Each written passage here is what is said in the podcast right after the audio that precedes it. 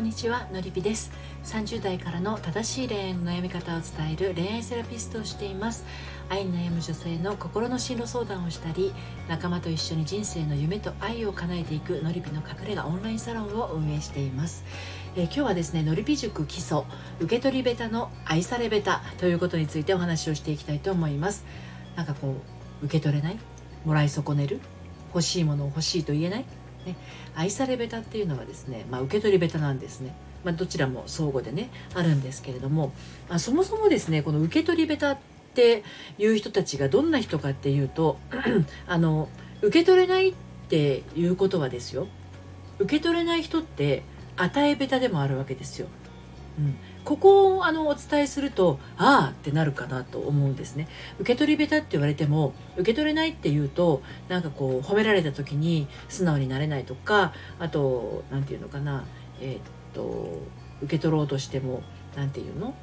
何て言うのかな自分なんかって謙遜しちゃったりとかってそういうことが思い浮かべられるかもしれないんだけどそもそもじゃそんな風になっちゃう人ってなんで愛されないか愛され下手なのかっていう風に考えるとですよ。あの受け取り下手だから与え下手なんですよ。うん、なので与え下手っていうことはどういうことかっていうとあのー、相手の欲しいものじゃないものを与えている確率がめっちゃ高いんですね。受け取り下手の人って与え下手だから相手が欲しいものじゃないものを与えている。なんていうの？ありがた迷惑みたいな感じ、うん、あの与える受け取りべた自分は受け取れないんだけど与えたいはあるんですよ。あの愛されたいからね。愛されたいから与えたいんだけど愛しているから与えたいんだけどでもその与えようとしているものが相手が欲しいものじゃないんですよ。だ結局受け入れてもらえなくて愛されないっていうことになっちゃうんですね。でどんなものを与えてるかっていうとねその人たちが。受け取り下手の人があの与え下手なわけなんだけどどんなものを愛する人に与えてるかっていうとあの一方的なもの。一方的に自分が考えたもの。相手の欲しいものを聞かずに一方的にこちらがこれなんじゃないのって思って与えてるもの。とかあとは良かれと思って与えてるもの。そしてあとはあ絶対これがいいのになっていうあの固定観念にづいたものを与えてる。同じようだけど独りよがりなものを与えてたりとか、うん、あとは想像力がない。要は一つのことに固執してしまいますと他の選択肢が浮かばないのでもう絶対これしかないっていうものを与えてる。それから愛情のそういう場合はですね偏りが起きてしまいますのでバランスの悪いものを与えてしまう。で結局相手とのあの何て言うのかな相手が欲しいものと自分の欲しいものが一緒くたになっちゃってる状態なので相手との線引きがない状態ですね境界線がグズグズの状態ですね。はい、そして境界線のグズグズと関連してきますけど自分がいいと思っているものは相手もいいに違いないって思っちゃってるところですね。うん、でこれって実は相手のことを尊重しているようであのコントロールしようとしてるんですよ。自分が絶対いいと思ってるものは相手も絶対いいと思うに違いないって思ってるってことは自分のいいって思ってるものをあなたもいいって思いなさいよっていうコントロールが入ってるんですよね。だからそれをノーって言われちゃうとめちゃくちゃ悲しいわけですよ。でも考えてもみてくださいよ。自分の好みと相手の好みがイコールになるってなんでそもそも思っちゃうのっていうところが問題だと思いませんか？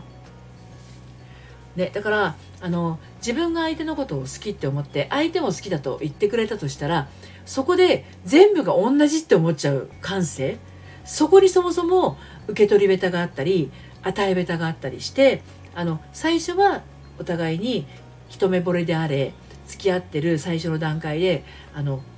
きかもなっていう感じで付き合ってきたのにどんどんどんどん重くなってしまって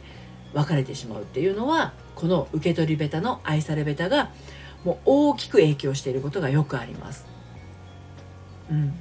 だから受け取り下手っていうのはそういういわゆるあの素直じゃないと褒められるのが苦手だとかね。あのそういうこともあるかもしれないんだけど与え下手っていうところですね。あのそこすごくあるんですよね。うん。でも自分がそういうふうに与えてしまうっていうのにもやっぱり原因があってね。なんでこんな風に与えてしまうのかっていうのにやっぱり原因があるわけなんですよ。